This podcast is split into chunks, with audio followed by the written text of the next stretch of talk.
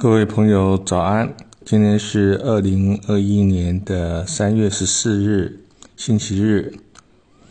啊，我今天要谈的主题是启蒙与传承。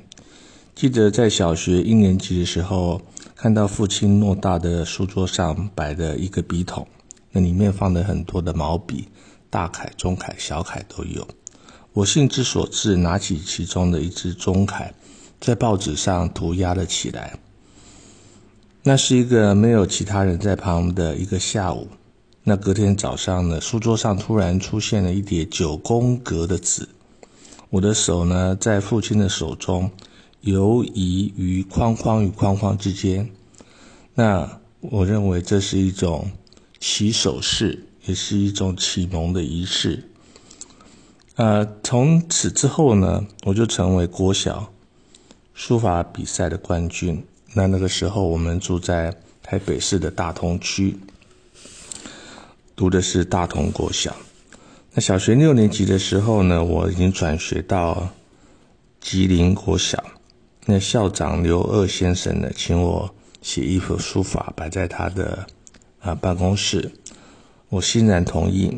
于是呢，有一幅比较好的《枫桥夜泊》。呃，就是月落乌啼霜满天，江枫渔火对愁眠。姑苏城外寒山寺，夜半钟声到客船。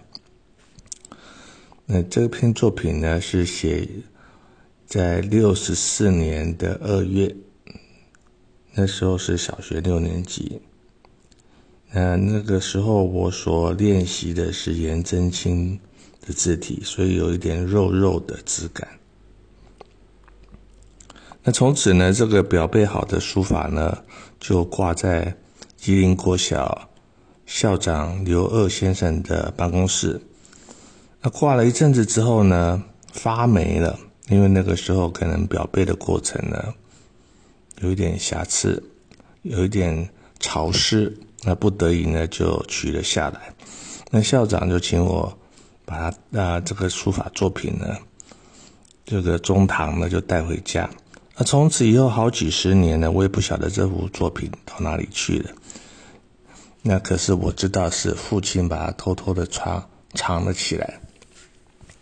在我读的专科的时代呢，啊，我又是书法比赛的常胜军的。那毕业前夕呢，我又啊为校庆活动呢写了一篇书法。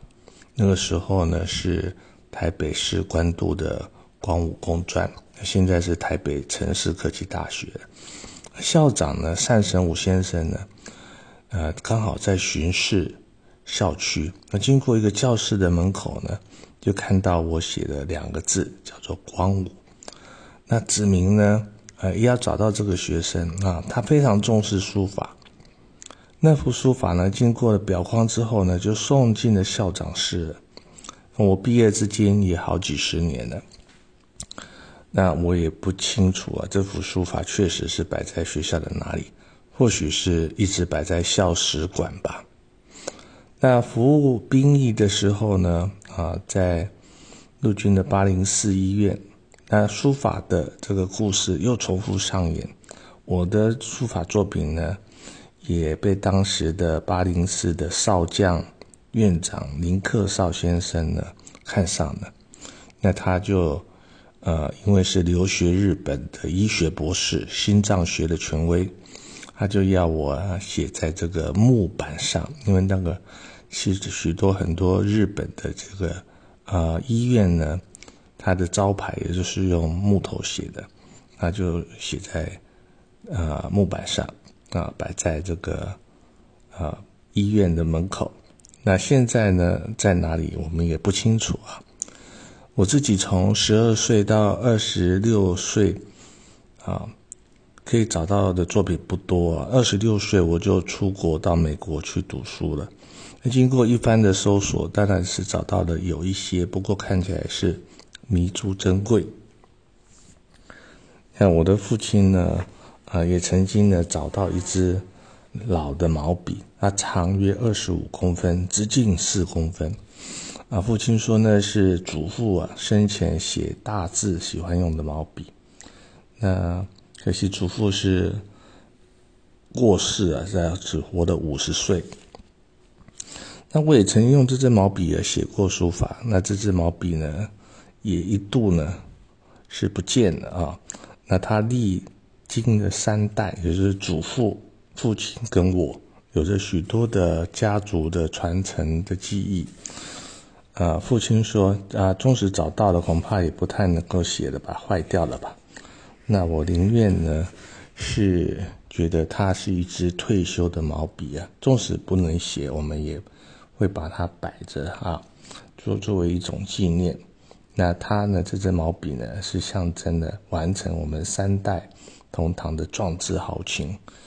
那麦克阿瑟有讲过一句话，说：“老兵不死，只是凋零。”那我看到这支毛笔，我是想着啊这句话的。我此时呢，就像这支买毛笔呢，就感到有一种深情款款的感觉。